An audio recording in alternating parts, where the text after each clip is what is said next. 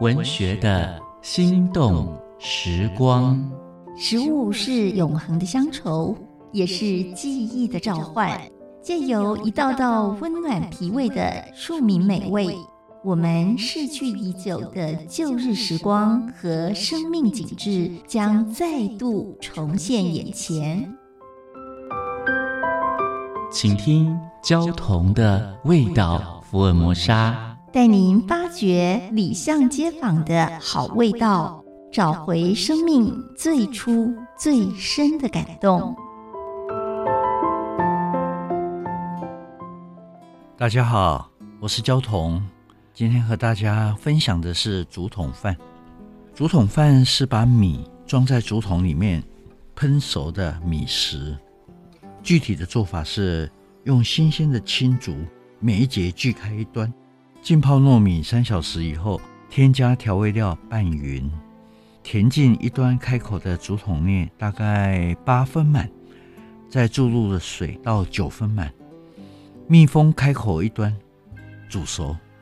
另外还有一种烧烤法，青竹就像我刚刚讲的，锯开、洗干净，浸泡竹筒半天，桶内填入大概三分之一的调过味的米，再加一点水，像刚刚那样，密封竹筒，平放在炭火上，翻转烘烤到熟。各地的竹筒饭做法不一样，台湾原住民所做的有有煮有烤。海南黎族都用火烤，那种竹筒饭有肉饭、豆饭、盐巴饭，多用山南道的香米为原料。烧烤的时候用香蕉叶来封口，把青竹烤到焦黄。竹筒必须选用新鲜的青竹，节距呢是比较长的比较好。竹筒的封口一般都用铝箔纸或者是干净的湿布条，新鲜的香蕉叶。台湾的竹筒饭源自原住民的庆典活动，勇士受累，出征总是少不了它。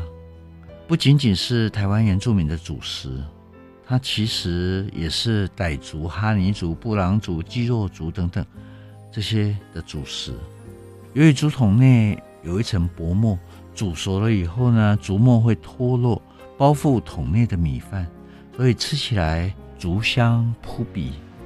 有人在竹筒内添加肉、香菇、鱼等。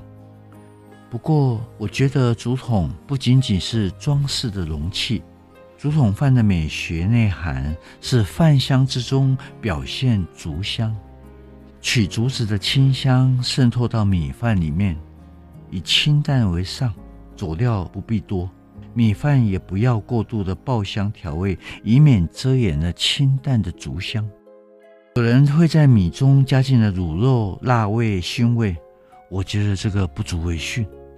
竹筒饭一般都在山区野外制作，我们也可以在风景区常看到，像乌来老街、溪头到处都在卖竹筒饭。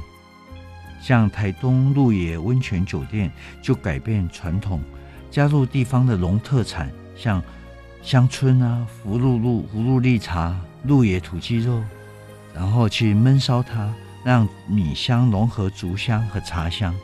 我们在量贩大卖场随时可以看得到。竹筒饭召唤原住民胃肠的乡愁和记忆，也连接着汉人的野炊记忆。如果在邹族所在的阿里山区吃竹筒饭，蘸一点阿里山特产的新鲜山葵研磨的酱油，风味更加的迷人。我逛东京筑地市场时，看见摊商标榜所卖的台湾山葵，价钱、风味、外观都不是日本土产能望其项背的。我曾经独自爬山，在乌来一处瀑布下野餐，山明水秀，印象很好。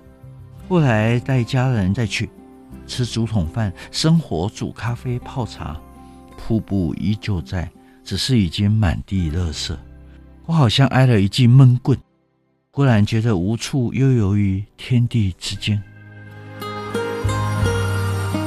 文学的心动时光，焦桐与您品尝岁月的美好记忆。